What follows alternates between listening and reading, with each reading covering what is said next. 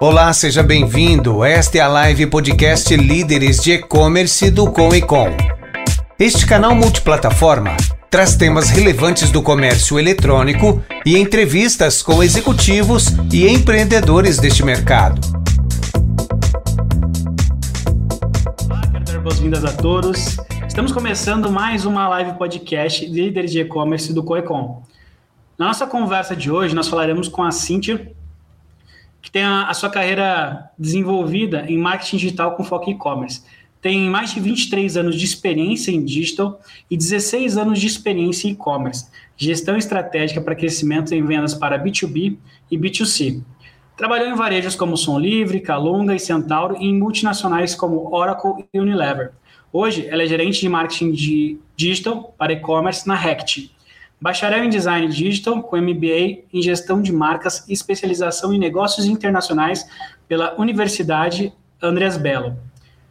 Antes, porém, da gente chamar a Cintia, eu quero lembrar vocês que o COECOM, Comitê de Líderes de E-Commerce, é o maior grupo de empreendedorismo, networking e aceleração do comércio eletrônico, que reúne executivos com o objetivo de fortalecerem sua presença no digital com ênfase no e-commerce através de experiências, assim como essa live. Então, se você quer saber mais sobre as nossas atividades, sobre as nossas ações, siga o Conecon nas redes sociais, arroba Oficial. Você também pode acessar o nosso site, porque lá vai ter tudo que rola, toda a nossa programação, toda a nossa agenda. Então é www.conecon.com.br esse é o nosso episódio de número 64, estamos no mês de março de 2022. Lembrando que o nosso formato é multiplataforma, então você pode nos assistir no Facebook, no YouTube, LinkedIn, ou então depois você pode nos ouvir nas principais plataformas de podcast, ou então através do nosso site, www.comicom.com.br podcast. Sem mais delongas, quero convidar a Cíntia. Cíntia, seja muito bem-vinda. Oi, eu que agradeço. Muito obrigada pelo convite. Ah, a gente agradece, eu agradeço em meu nome, em nome do Coebon também. Muito legal poder ter esse papo com você. E antes da gente começar, eu também quero lembrar o pessoal que nesse mês de março a gente priorizou por trazer mulheres que têm expressividade no segmento do e-commerce, estão ocupando cargos em grandes empresas, que já participaram de grandes operações e que têm histórias muito inspiradoras, né? Então, às vezes, muita gente ainda questiona: será que a mulher tem espaço no, no e-commerce, consegue ocupar bons cargos, consegue ser reconhecida? Minha opinião, eu acho que ainda falta bastante coisa, né? Eu acho que a gente consegue melhorar isso, mas podendo convidar vocês aqui é, nesse mês a gente vai conversar com quatro mulheres fantásticas, depois mais algumas nos próximos meses. A gente consegue perceber que realmente o mercado está mudando, está havendo esse, essa conscientização, esse reconhecimento. Então eu fico muito feliz por isso. O Econ acredita muito nisso também. E a Cintia aqui é, vem para endossar isso, para poder falar um pouquinho também sobre isso. Então, muito obrigado por ter aceitado bater esse papo com a gente, Cintia. Imagina, eu que agradeço. Isso aí, a mulherada está cada vez mais assumindo aí os cargos de liderança. Show de bola. Pessoal, lembrando que vocês podem enviar perguntas para a Cintia, tá? Então, se vocês estiverem no YouTube, no Facebook ou no LinkedIn, é só mandar a pergunta aí na plataforma que ela chega aqui para mim e depois eu direciono para a Cintia a pergunta, tá? Para a gente começar, Cintia, conta um pouquinho mais da tua trajetória, da tua história, quem é a Cintia, como que ela chegou aqui. A Cintia tem 41 anos, é casada, tem uma filhinha de 3 anos, que hoje está bem escondida aí para não, não fazer bagunça durante a transmissão. Eu brinco que eu sou um dinossauro aí do e-commerce, porque eu comecei com marketing digital, como você falou, em 1998. Na época, marketing digital era basicamente e-mail marketing e, é, enfim, ativações em portais, né? É, eu comecei como web designer, então eu era a pessoa que criava os sites, né? Então eu criei muitos sites. Eu lembro que o meu primeiro e-commerce eu criei no ano de 2000 para uma empresa de GPS, mas GPS não esses de carro, GPS que marca território agrícola, GPS mesmo assim, que chamava uma empresa chamada Santiago e Sintra. Eu fiquei até 2005 como web designer, até entrar na Som Livre, que também mostra aí uma certa idade da minha parte. Som livre, gente, vem de um negócio chamado CD e DVD, que você colocava num aparelho e que tocava, ou que passava um filme. Então, é assim, é, é bem antigo. É, e aí eu passei por alguns e-commerce de varejo, né, como você citou, Então, passei pela Videolar, que também vendia essas mídias, passei pela Calunga, né? Então, acho que a Calunga o pessoal conhece mais, a Centauro, né? Com produto de esporte.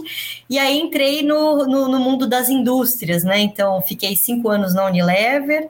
Depois fiquei um ano é, na Oracle e estou há dois anos aqui na Rect, trabalhando com marketing digital e e-commerce. Legal. Conta um pouquinho da posição que você ocupou em cada uma dessas operações, como que foi essa questão de ah, como o e-commerce de fato surgiu na tua vida na primeiro digital então, se foi por conta do estudo mesmo que você tem estudo na área, se não, realmente você foi identificando que era algo que você tinha uma tendência para caminhar, que você gostava, e aí você começou a se desenvolver nisso, e aquela história de paixão, né? Você vai se apaixonando, cada vez buscando mais e mais, e vai crescendo. É, eu, como eu comecei no início, eu, eu, a minha profissão nasceu junto com o e-commerce, né? E nasceu junto com a internet, na verdade, no Brasil, né? Então, eu tinha feito um colegial técnico, né? Um colegial técnico que na época era de desenho industrial, né? E eu fui contratada para fazer estágio nesse colegial, então eu tinha 17 anos quando eu fui contratada para estagiar. E dentre as minhas várias funções, então na época eu pagava conta no banco, é, abria a porta, fazia folder e entre essas coisas eu também é, fui convidada a criar o primeiro site da empresa onde eu trabalhava. Eu falei, olha, só que eu não sei criar site. Eles falaram, não, tudo bem, a gente vai te dar um curso aqui de HTML, um curso de JavaScript e você cria o site. Quando eu criei o primeiro site, eu, eu descobri na, naquela hora que era aquilo que eu queria fazer pela minha vida inteira, assim. É, eu amava já tecnologia e, e envolvia a parte de criação, né? Então eu, eu identifiquei naquele momento que era aquilo que eu queria fazer. Aí eu passei por muitas agências como web designer nos primeiros anos aí da carreira. Eu não fiz estágio na minha faculdade porque eu já trabalhava há cinco anos como, é, como profissional, né? Antes, antes mesmo de, de me formar. E, e aí o meu primeiro cargo em e-commerce, que foi na Som Livre, eu ainda entrei como web designer. Então o que, que eu fazia? Eu criava os e-mails marketing, eu criava as landing pages, eu criava os banners que eram vinculados no site, eu criava as páginas, eu otimizava o checkout, eu fazia toda a parte, parte que hoje é, é, chamada de user experience, né, do site. E o que aconteceu foi que quando eu comecei o MBA, uh, ah, eu percebi que trabalhar com, com criação voltada a vendas me empolgava ainda mais. Então eu descobri uma nova paixão, né? E aí na Videolar eu tive a minha primeira promoção. Na Videolar eu fui promovida aí para analista do que eles chamavam desenvolvimento web e mídias digitais. Então eu era responsável tanto pela melhoria uh, constante do e-commerce, como também pelas mídias que traíam, atraíam as pessoas, né, os consumidores para esse e-commerce. Quando eu fui para Calunga, a Calunga eu foi o maior time que eu já tive. Então na Calunga eu tinha 25 pessoas comigo, porque 15 dessas pessoas eram responsáveis pelo saque, né, pelo pós-venda. Então, gente, na época não tinha chatbot, na época não tinha é, nenhuma outra maneira de você reclamar que seu pedido veio incompleto ou que seu pedido veio faltando alguma coisa, se não fosse pelo telefone. E a Calunga, para mim, foi, assim, é, muito importante na minha carreira, porque uma coisa é você ser um designer que cria com base nas teorias, outra coisa é você ser um designer ou um profissional do e-commerce que ouve o consumidor do outro lado e faz as alterações no site com base na, na, na perspectiva dele. Então, para mim, foi assim uma escola, Calunga. Foi excepcional o que eu aprendi lá. Na Centauro, o meu trabalho é, foi o mais dinâmico possível. Então, na Centauro, eu fui como coordenadora de marketing digital dentro do e-commerce. Eu tinha as seis pessoas comigo no time. E a dinâmica de um varejo, né, de um e-commerce varejo, é, o final de, o que a gente quer no final é vender, né? A gente quer vender os nossos produtos. É claro que a gente quer vender é, da melhor maneira possível, ter a melhor, é, levar a melhor experiência para o consumidor, mas a gente tem que vender, né? Então somos um canal de venda. Então, eu era responsável por trazer 60% do faturamento da Centauro que vinha por meio das mídias pagas. Então, cada pessoa no meu time tinha uma mídia paga. Então, um era responsável por CRM, o outro era responsável por Google, o outro era responsável por social. E eu tinha uma televisão que ficava aqui do meu lado, que me dizia: olha, com base na sua meta do dia, você não vai bater o resultado de Google.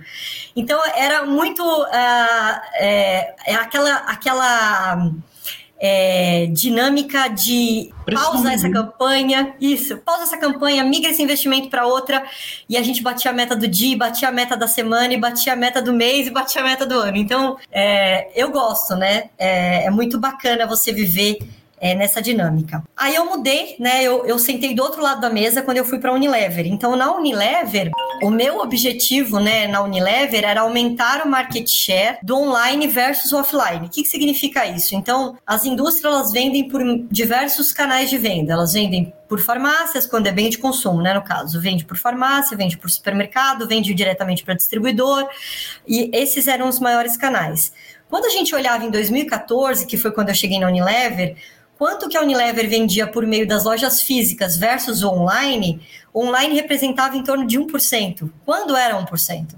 Então, o meu objetivo era, trazendo a expertise do varejo, falar para agora né, os varejistas que estavam vendendo os meus produtos quais eram as melhores práticas que eles poderiam ter para acelerar as vendas no online. Eu lembro que o que eu fiz de mais bacana, que me deram até o prêmio na Unilever, foi que eu sabia, sentada no varejo, que é muito difícil a gente comprar mídia para todos os produtos que a gente está vendendo. A gente escolhe algumas coisas, a gente tem que trabalhar na curva B. Então eu acabo anunciando aquilo que eu já vendo bem, né? Eu não, eu dificilmente coloco dinheiro para anunciar os produtos que eu não vendo bem. Então eu entrei e falei assim, olha, é, é, fulano de tal, né? Eu vou eu vou comprar mídia e eu vou direcionar tráfego para você. Só que eu preciso que você abra para mim uma tag de conversão. Eu tinha uma líder lá que achou, né, ela, ela na verdade, ela foi a pessoa que teve essa ideia e passou essa ideia para que eu, que eu comentasse com o varejo, mas a gente achou que eles não iam topar abrir dados, né? E um varejo topou. Um varejo falou: não, eu vou abrir dados para vocês e vocês podem investir e direcionar tráfego para mim. Quando a gente fez isso, 50% das vendas dessa campanha inicial aconteceram no e-commerce. E aí foi uma mudança de chave, porque pensa que dentro da indústria, todas as marcas e categorias queriam estar no e-commerce. Todas que viam o e-commerce como algo do futuro, né? Começaram a ver o e-commerce como algo do presente. Então foi muito bacana. Depois eu tive, assim, eu fui muito agraciada de cair no meu colo um projeto chamado Compra, né, na época da Unilever, Compra Unilever, que hoje eu compro agora, que é o Marketplace B2B. Esse Marketplace B2B, para vocês terem noção, é, começou com dois distribuidores e quando eu deixei o projeto ele já tinha 40 distribuidores integrados e hoje a Rect, que é a empresa onde eu tô, ela faz parte desse é, marketplace. Então você vê que coisa, né? Eu coloquei no ar lá em 2016 e hoje na Rect eu vendo por meio desse marketplace também. Na hora com o meu papel era muito de tentar trazer uma solução para as empresas. Então, eu já tinha passado por varejo, eu passei pela indústria depois que eu tive minha filha, eu pensei, putz, preciso mudar. Isso acontece, acho que com muitas mulheres, né? Ah, não tá bom, aqui onde eu tô, já fiz demais, já tô há cinco anos, vou mudar. E aí, na Oracle, é, o meu papel era ouvir as empresas, então eu ouvia a empresa, poxa, assim, eu tenho um problema que os meus dados não se conversam, eu tenho um problema que eu não consigo falar com o consumidor com a mensagem correta, eu tenho um problema que o meu e-commerce não melhora a taxa de conversão, e aí na Oracle eu levava uma proposta, né, então de todas as plataformas possíveis para melhorar o resultado da, da empresa. E na Rect, é, o meu papel estratégico. É, eu tenho que aterrizar a estratégia de atingimento das metas, né, de cada uma das nossas 15 marcas, levando para as marcas como que a gente vai trabalhar isso dentro dos canais digitais e para vendas como que eles devem comprar as mídias para atingir o resultado. Enfim, é muita coisa, desculpa se eu falei demais. Não falou demais, não. Só para o pessoal poder entender um pouquinho também, Semana passada, por exemplo, a gente estava falando com a, com a Aline e ela falou também a empresa que ela, que ela representa e tem vários produtos super conhecidos, mas o pessoal não associa. Ah. Então, se você puder falar um pouquinho sobre o que é a Rect também, só para o pessoal entender o segmento e tudo mais. Verdade, muita gente não sabe, ainda mais com esse nome, né? Que no Brasil é um pouco difícil de até se falar. A Rect é dona de marcas como Veja, Vanish, SBP, é, Ola, Jontex, Sustagem, Infagrow, Infanutri, Vit, é, Naldecon, é, Lufital, Strepsius, enfim, é, Nuromol, Luftafen, que são marcas que a gente lançaram, então essa é a Rect. Quase nada, né? É só um segmento, não tem dificuldade de, de concorrência também, é um mercado bem tranquilinho para se trabalhar, né? É, só que não, né? é. Brincadeiras à parte, é, pegando um pouquinho aqui da tua trajetória, eu achei bem relevante alguns pontos, principalmente a questão de você ter começado com a parte de desenvolvimento, né? Então, de web designer. Porque ainda hoje a gente vê poucas mulheres partindo para esse lado do, do desenvolvimento. A gente vê muitas cadeiras sendo ocupadas por, por homens, né? É, pelo que você falou, foi muito pela direção que a sua vida foi tomando. Então, te pediram para fazer um site. E como que você enxergou isso nesse momento? Provavelmente você devia ser a única menina da turma ou uma das poucas ali. Como que você viu isso? É, eu, eu tenho uma colega, que aliás eu tenho muito orgulho dela, não sei, acho que ela não está assistindo, mas ela é uma das presidentes, por exemplo, da ADG, né, que é aí a Associação dos Designers Gráficos do Brasil, é a Vanessa, ela foi minha colega de classe. Na nossa sala, no primeiro ano, tinham 70 alunos e 12 mulheres. Quando a gente acabou a faculdade, eram 30 alunos e quatro mulheres. Então, realmente, nós éramos muito, assim, eram pouquinhas, né? Poucas mulheres é, dentro do time. Porque realmente é uma área onde a mulher ela tem que é, ela tem que entrar independentemente se ela não vai encontrar tantas outras pessoas do mesmo gênero, né? Então, a maioria das mulheres talvez possa ver essa área de desenvolvimento com um certo receio. Mas o que eu digo é, gente, vai para cima, é muito bacana. Eu tive aula, inclusive, de linguagem de programação. Isso me ajuda muito na minha carreira hoje, porque, é, primeiro, eu consigo julgar o trabalho das pessoas e das agências que trabalham comigo. E, segundo, é, eu também entendo as dificuldades e dores das agências que trabalham comigo, né? Então, é muito legal ter vivido isso. Legal. Um outro ponto também aqui, que eu anotei quando, quando você estava falando, né? É que, assim, é, talvez no inconsciente, até por um movimento natural da sua atuação, dos seus desafios do dia a dia, você foi identificando várias áreas que hoje são nomeadas, né? então você falou de UX, para quem não sabe, a, a, parte toda de como que o usuário vai navegar, como que ele vai usar, então a parte de usabilidade mesmo ali dentro do, do e-commerce, pelo que você falou, um pouquinho de CRO, também, que é otimização para conversão, para quem está nos ouvindo e não, não tem muito conhecimento. Então, assim, como que eu posso melhorar o processo de compra para o meu usuário? Como que eu posso deixar mais intuitivo? E você falou aqui, lá na, na Calunga, você ia ouvindo do cliente você já ia fazendo alteração para poder aumentar a conversão, para deixar o site mais interativo, é, entre outras coisas que você foi falando. E hoje a gente vê isso muito bem identificado, principalmente na parte de growth, né? A gente vê tudo isso muito bem identificado. Como que você enxerga hoje é, essa questão. Então, antes, a, a Cíntia fazia isso, operava isso, mas não tinha nome. É, era por feeling, né? Como que você enxerga isso sendo tão divulgado, tão trabalhado, tão martelado, né? Então, hoje, a, a pegada do e-commerce é fazer growth, é conseguir atuar nessas outras questões, né? Tráfego já foi o, o, o tempo de se bater muito cabeça com tráfego. Agora, além do tráfego, o que a gente faz? Como que você enxerga isso com esse movimento de mudança e você tendo vivido e tendo percebido essa necessidade lá atrás. É, o lado positivo de ter começado quando tudo era mato é que você era tudo, né? Então, como você era tudo, você fazia um pouco de tudo. Eu, o que, que eu vejo hoje? Hoje eu acho muito positivo que cada área tem se aprofundado, então eu acho ótimo isso, né? Então, existe uma área específica para trabalhar UX, uma área específica para trabalhar a conversão e a recompra, né, o growth. Enfim, eu acho excelente. O único ponto que eu, que eu, que eu vejo com certo receio é que a, as pessoas, né, os profissionais, eles acabam ficando com tanto foco em um caminho que eles não enxergam todo. E quanto mais você busca crescimento na sua carreira, mais você vai ter que ter a visão do todo e menos a visão extremamente técnica. Então, para quem está, enfim, para quem estiver nos ouvindo, primeiro definir o que, que você busca na sua carreira. Se você quer ser um técnico, se aprofunde naquilo que você mais gosta, mas se você pretende tomar, é, chegar numa carreira de gestão, um gerente, um diretor, o que quer que seja, tente enxergar, enxergar o todo, independente do, do que você faz hoje, tente enxergar o todo, o negócio como um todo, né?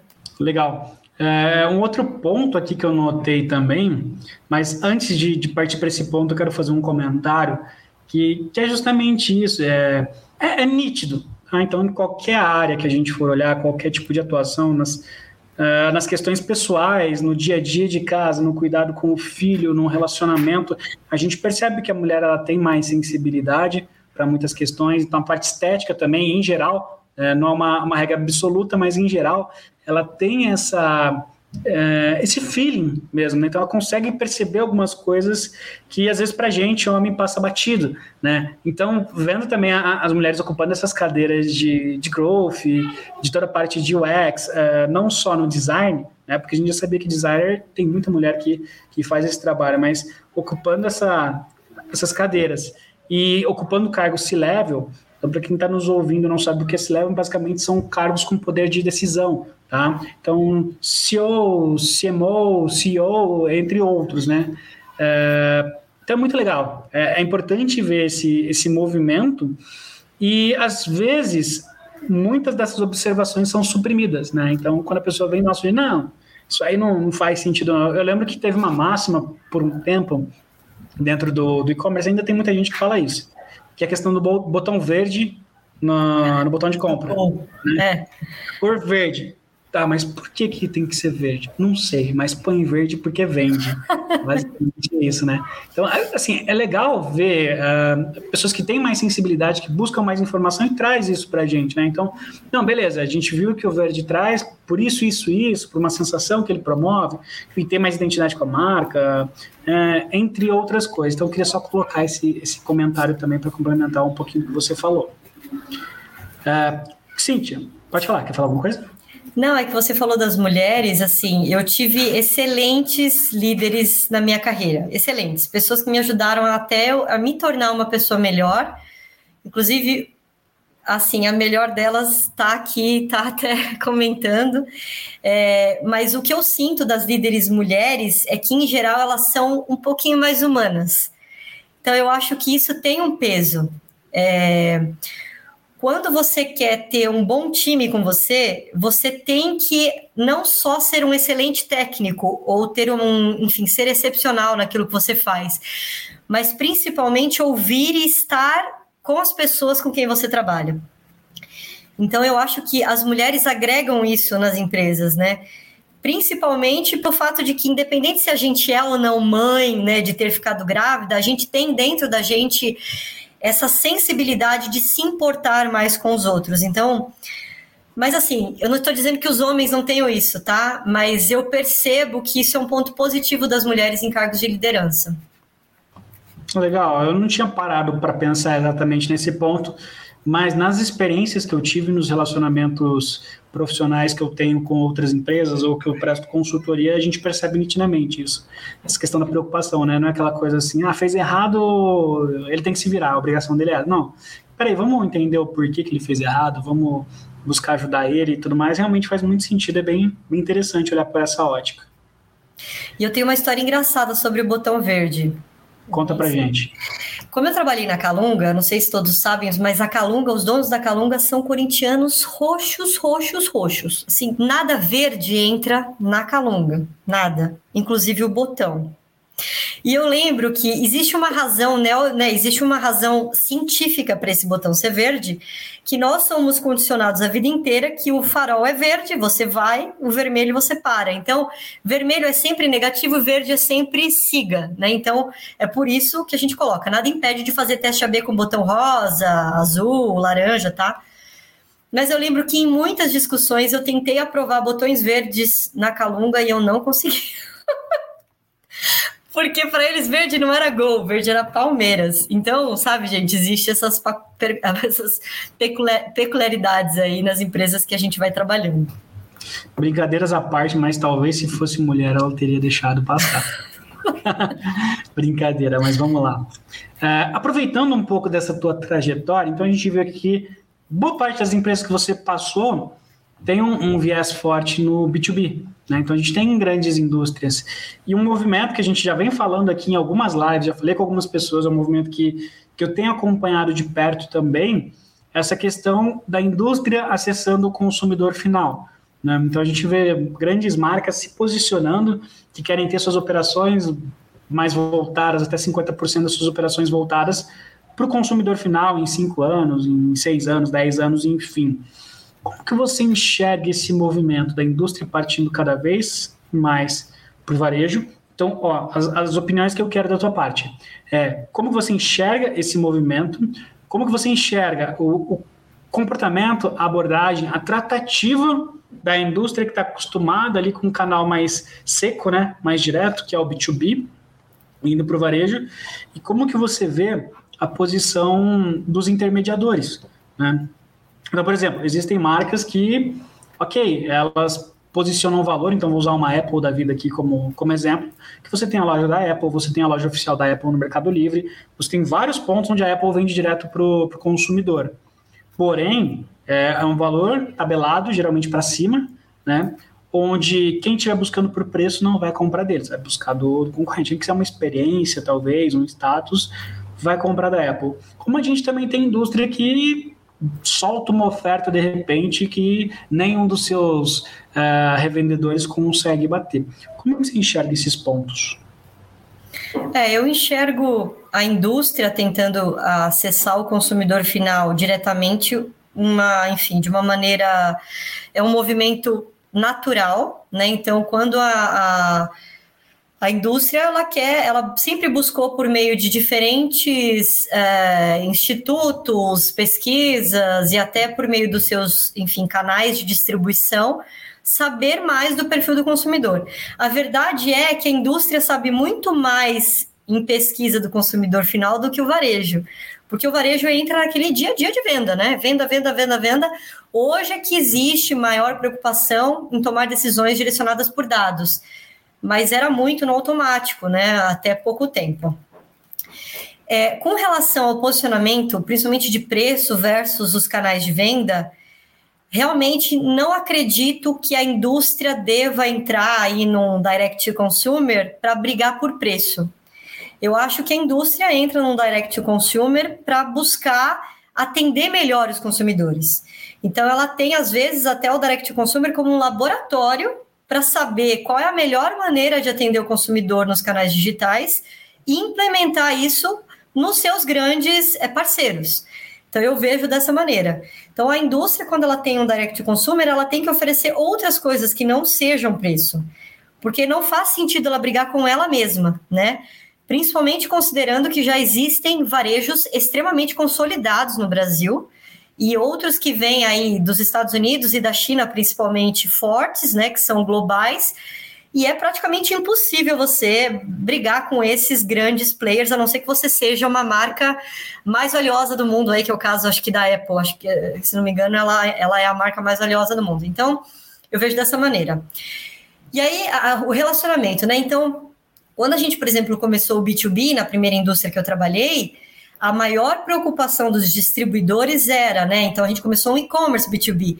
Você vai me reduzir a um operador logístico. E aí eu, eu vejo um ganha-ganha de todos os lados, tá? Por quê? O lojista ou o consumidor final ganham, porque vai estar todo mundo brigando para entregar a melhor experiência para ele. É, o, o, distribuidor ou uh, o varejista ganha, porque ele vai ter que melhorar a maneira que ele vende, que ele apresenta os produtos, já que ele vai estar brigando né, ou disputando o consumidor com a indústria. E a indústria ganha porque ela entra de fato é, nesses canais digitais, né, e começa a fazer o que eu fazia na Calonga, como se ela tivesse um telefone ali com o consumidor. Ela fala: sabe, você que vive me dizendo isso, isso não faz o menor sentido para mim. Não importa quantas pesquisas você tenha comprado, eu tô te dizendo aqui, eu não tô entendendo nada do que você está falando. Então eu, eu vejo como ganha-ganha. Todo mundo tem que se mexer. E eu vejo a pandemia como algo que fez todo mundo crescer rápido, né? É, as pessoas tiveram que se movimentar, as indústrias tiveram que se movimentar, pessoas porque tem, tinha gente que era totalmente contra a compra digital e teve que passar a comprar digitalmente. Os varejos, porque aqueles que tinham um site muito ruim de experiência perderam vendas para outros. E a indústria, porque se não entrou, perdeu né? Perdeu venda. Então, é, acho que eu respondi, né? A gente, eu, eu vejo como um ganha-ganha de todos os lados.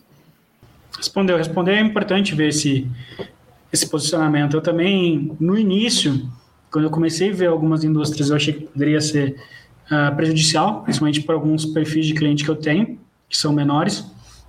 Mas depois, quando eu entendi esse conceito de posicionamento de marca, de distribuição de autoridade, então, por exemplo, dentro de um próprio Mercado Livre, quando entra uma loja oficial de uma indústria e ela consegue transferir autoridade para os revendedores, então ela consegue, de certa forma, referenciar, indicar os seus, os seus distribuidores, né, os seus revendedores, isso é bem positivo, né? E isso acho que é, mostra cada vez mais um mercado mais maduro, né?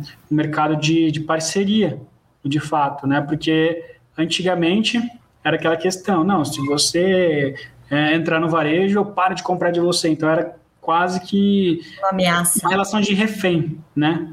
Então, um era refém do outro. Então, ó, se você não fizer o que eu quero, não te forneço, e do outro lado, se você não fizer o que eu quero, não compro de você. Né? Então, não, não, tem como crescer assim. Então, o meu ponto de vista também, já falei isso em outras lives, com outros pontos de abordagem, mas eu vejo com bons olhos. Eu acho bem, bem relevante esse ponto. Deixa eu puxar mais uma pergunta aqui. Aí, é, ainda nesse, nessa linha de comentários, uh, é que eu não sei exatamente quantas pessoas que estão nos ouvindo que entram bastante nesses conceitos de marketing, estudam bastante esses assuntos, mas a gente tinha grandes cases, né, da, ainda tem, mas eram divulgados, da Target, da própria PG, uh, são empresas que fazem muitas pesquisas, né, eu acho que um dos casos que, que é bem evidenciado, que está num livro, eu não, não lembro qual é, que é a questão do que a Target manda uma revistinha, né, para grávida, para casa de um rapaz e ele e ele o pai dela não sabia. Pô, não tem ninguém grávida aqui, ninguém sabia que ela estava grávida, nem ela sabia que ela estava grávida, se eu não me engano. Uh, mas o comportamento dela denunciava aquilo, né? Então é fato. Hoje em dia a maior parte aí da, vou falar de Google, Apple, dessas grandes empresas que onde nós consumimos o tráfego, né, onde nós trafegamos pela internet, eles sabem mais da gente do que nós mesmos. Né, e as indústrias acabam tendo acesso a esses dados, comprando ou criando programas para poder. Então, realmente, a, a, indústria sabe muito mais da gente do que nós mesmos. Uh, um outro ponto que eu queria que você colocasse aqui é mais no, no, no conceito de papel de gestora mesmo, né? Ah, então você falou da tua relação com agências em, em alguns casos. Ah, como que você conduz no teu papel de gestora essa relação que a gente sabe que em alguns casos, principalmente para quem está iniciando no, no e-commerce, é bem desgastante. Porque de um lado a gente vê um proprietário ou um gestor que não tem tanto conhecimento Uh, você citou a importância desse conhecimento, eu concordo plenamente com isso. Então, ele não tem tanto conhecimento, ele não sabe como funcionam as ferramentas, ele não sabe quais os papéis efetivos dessa ferramenta. E do outro lado, tem uma agência que às vezes não pontua especificamente qual que é o papel daquela ação, qual é o resultado esperado, em quanto tempo, como que ela vai contribuir em uma ação paralela, por exemplo. Então, é esse ruído de informação que historicamente existe entre agência e e-commerce, gestor, empresa no geral. Uh, como que você enxerga isso? Quais são as suas dicas para quem tem dificuldade com isso?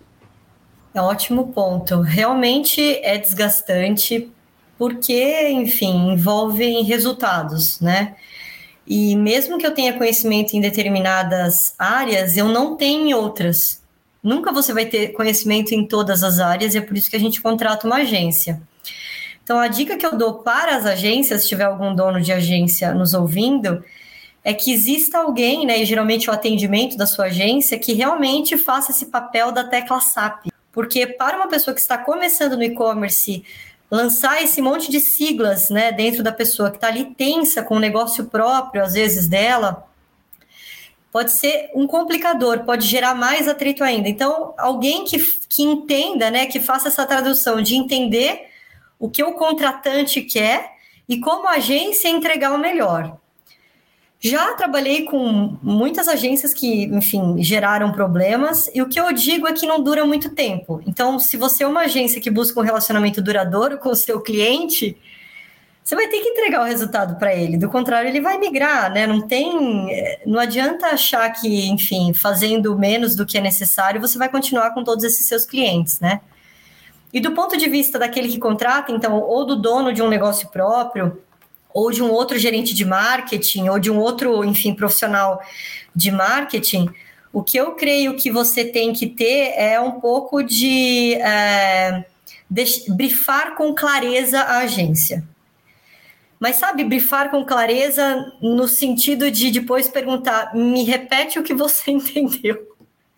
Para que não haja, porque eu percebo que os maiores desgastes que acontecem nos relacionamentos entre empresas e agências estão na comunicação. A agência entende que você queria uma coisa e você entende que falou e que criou outra coisa para a agência. Então, sejam o mais detalhistas e explícitos possíveis no briefing para suas agências. E quando não entregarem o que foi brifado, vocês têm como cobrar. Olha, lembra que na data tal eu mandei o documento tal, onde estava tal, e a gente conversou, e a gente mandou uma ata, né? Uh, enfim, eu, eu recomendo isso nesse relacionamento. E é um morde-a-sopra dos dois lados, né? Então, às vezes vão ter uns atritos, às vezes vai ficar todo mundo de bem, mas não tem como trabalhar. É muito difícil uma empresa que trabalhe sem o auxílio de nenhuma agência. Às vezes é até a plataforma do e-commerce que vai te dar um auxílio, mas você vai precisar de algum auxílio. É impossível você ter tudo in-house. Então já se prepare para esses momentos. Legal, eu gostei bastante da, da, sua resposta. Quero complementar aqui também, ver se você concorda com isso.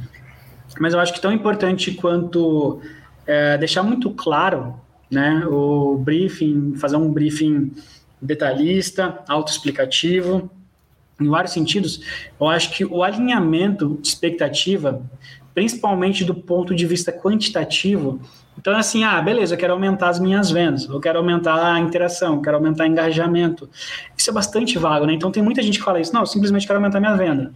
Mas não chega e fala, ah, eu preciso aumentar em 5%, em 10%, em 3%, vamos colocar isso como uma meta, um objetivo médio e longo prazo, de repente parte de engajamento. Então tá, eu quero chegar no final do ano com um milhão de seguidores e uma taxa de engajamento ali de 2,4%, por exemplo. Então, para se poder construir uma trajetória, né? Então, é basicamente você facilitar para a agência para que ela consiga entregar para você o que você quer de resultado, né? Então, simplesmente falar eu quero resultado é muito vago, né? Quero aumentar minha venda. Tá, se aumentar 50 reais, aumentou a venda.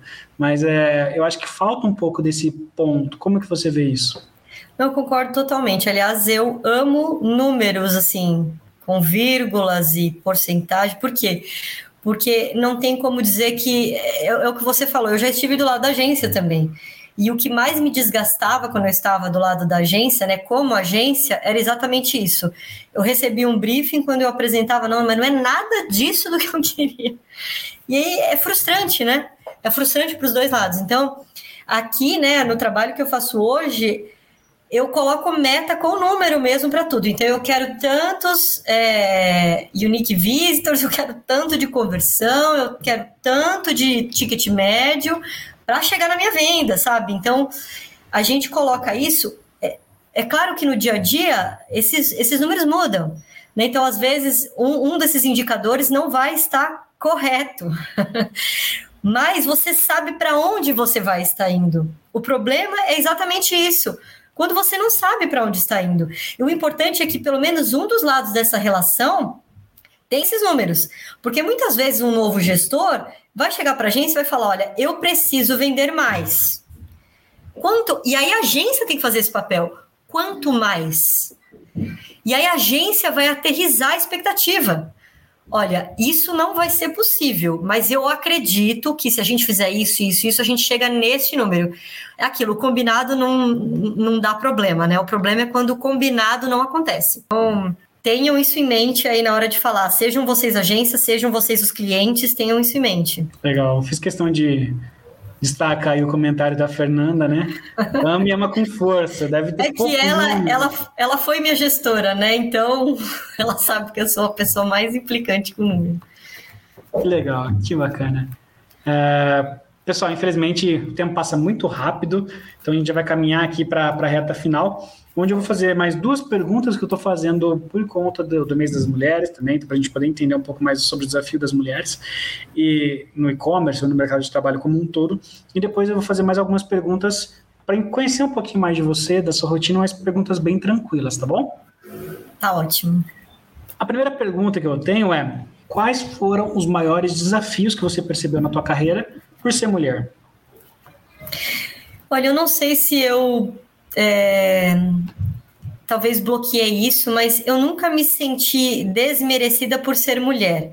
Eu vou confessar que eu já me senti em muitos momentos da minha carreira desmerecida pela minha origem, tá? E aí eu vou, vou explicar. Eu sou uma legítima mina da Zona Leste aqui em São Paulo, então não sei quem sabe o que é isso. Então eu nasci no Belenzinho. Eu, é, eu cresci, eu nasci no Belenzinho, eu cresci no Tatuapé. E quando você vai trabalhar em algumas empresas grandes, você vai se deparar com uma, algumas diferenças sociais. Então, a maioria das pessoas com quem você vai trabalhar, ou pelo menos agora isso está mudando pela diversidade, são pessoas que já vieram de uma origem mais privilegiada. Então, eu, eu, eu nunca me senti assim, é, desmerecida por ser mulher, mas eu já me senti desmerecida por ser de uma origem pobre né? Então, eu acho que foi que é mais isso.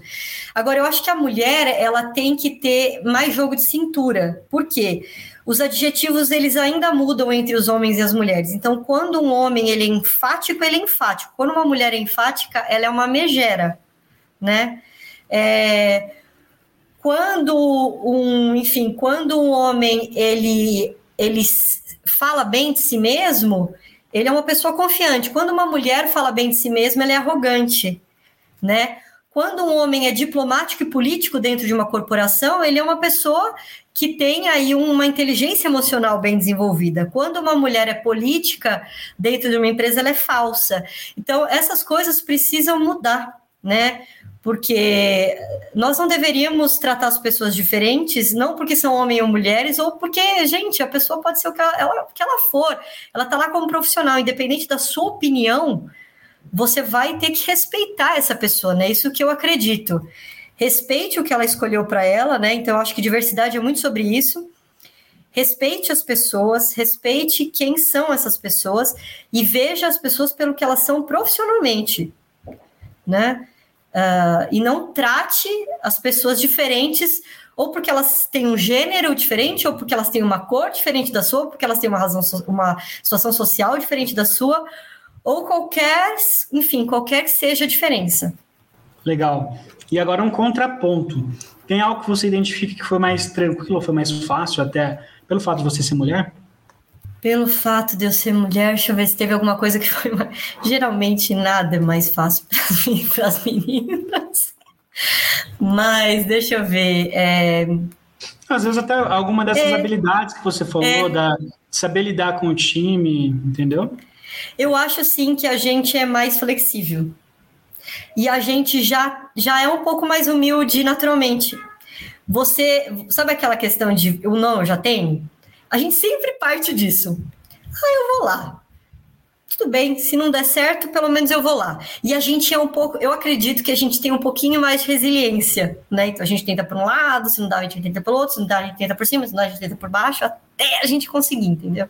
Legal. Agora, para a gente conhecer um pouquinho mais da Cíntia, tá? É, você tem algum mentor, alguma pessoa que te inspira ou te inspirou?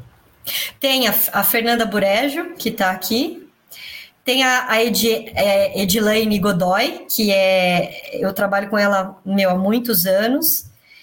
E eu gosto e confio muito também na Viviane Vilela, que é a presidente do e-commerce Brasil. Então, se eu puder citar, são essas três mulheres. Que legal, bacana.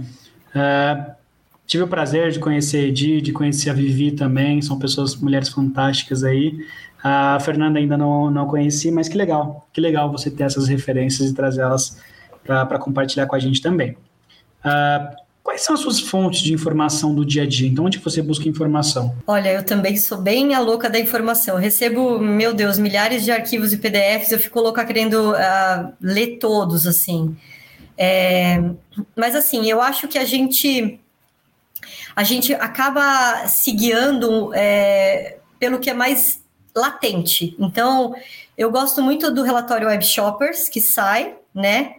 Então, eu acho que é um relatório muito completo, menos, mesmo sendo o gratuito. Tem um relatório que fala das tendências de futuro, que sempre sai no X, é, naquele, naquele evento que acontece no Texas. É, agora me fugiu o nome, eu acho ele muito é, esclarecedor sobre o que é o futuro. Eles falavam de metaverso, tipo, há quatro anos atrás, sabe? Eu vou lembrar o relatório, depois qualquer coisa eu, eu mando, mas acabou de sair o de 2022. É aquele evento X, é, SX, alguma outra coisa X, que acontece no. É, enfim, agora me fugiu mesmo. E eu gosto muito daquele relatório que sai, do, acho que é Hot Suit, que é o nome, que é um relatório que mostra os dados do mundo todo referente a acesso à internet, redes sociais, é, compras de e-commerce, compras mobile, enfim, tudo isso. Legal. Esses Tava tentando achar aqui, mas eu não achei o. É, se você me permitir, eu olho aqui pelo. Fica à vontade. Quer ver? Ó, eu vou te falar o nome do relatório que eu faz não, vai ser TCX. tempo. Quer ver? Oh, meu Deus, parece que quando a gente quer lembrar, né? Eu não espero não estar atrasando. Se eu atrasar aí o, o, o cronograma, Não, vocês. Vou aproveitar e fazer um merchan aqui, pessoal.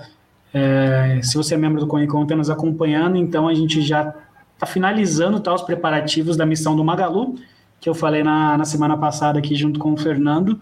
Então, se você tem interesse em ir visitar o, Aqui, o Magalu, Achei.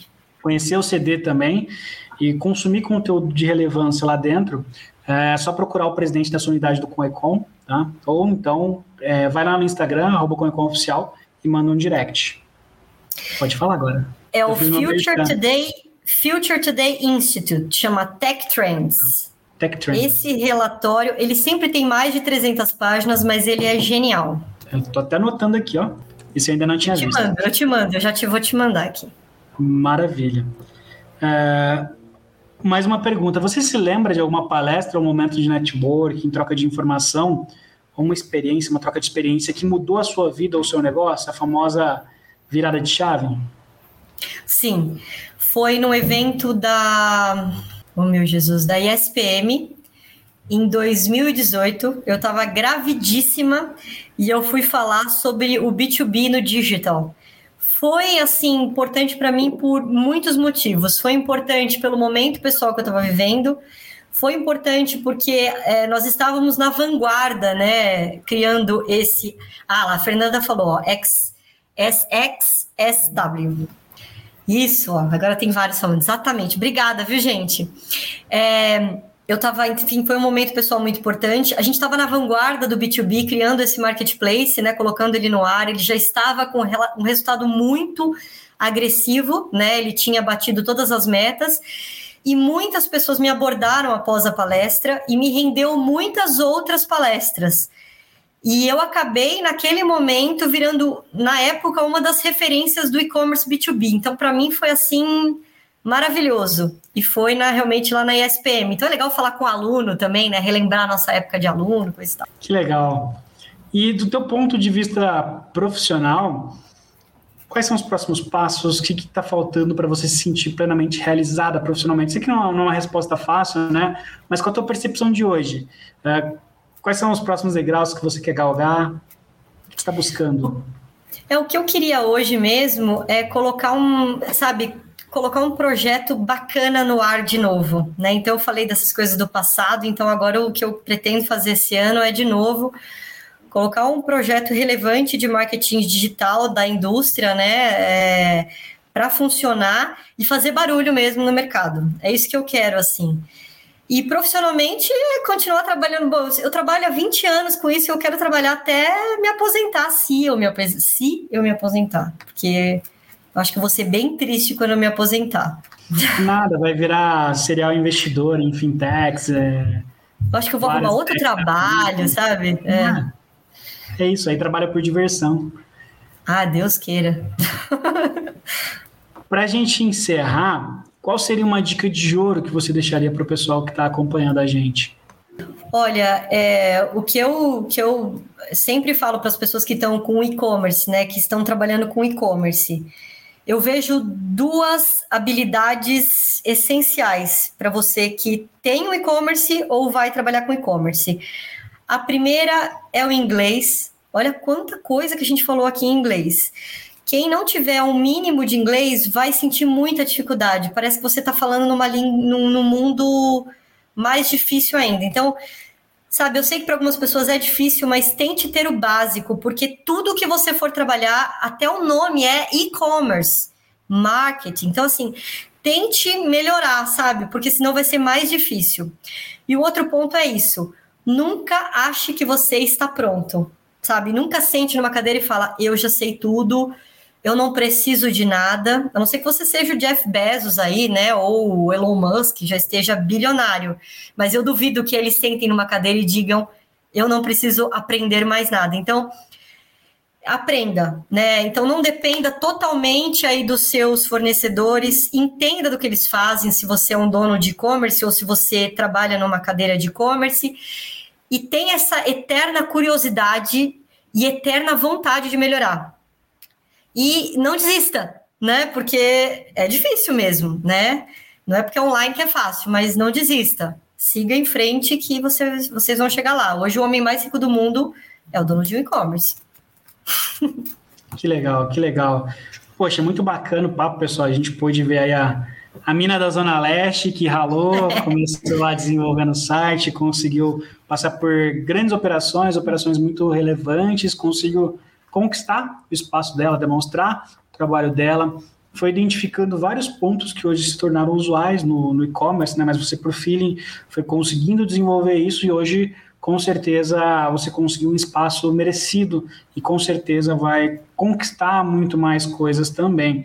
Então, mais uma vez, eu quero te agradecer, Cíntia, te agradeço em meu nome, em nome do Conecol também, por ter aceitado compartilhar um pouco da tua trajetória com a gente, para poder inspirar muito mais pessoas, mulheres, homens, empreendedores, funcionários, enfim, poder inspirar pessoas que tenham interesse em trabalhar com e-commerce, montar seu próprio e-commerce, em viver um pouquinho do digital. Então, muito obrigado por isso, viu?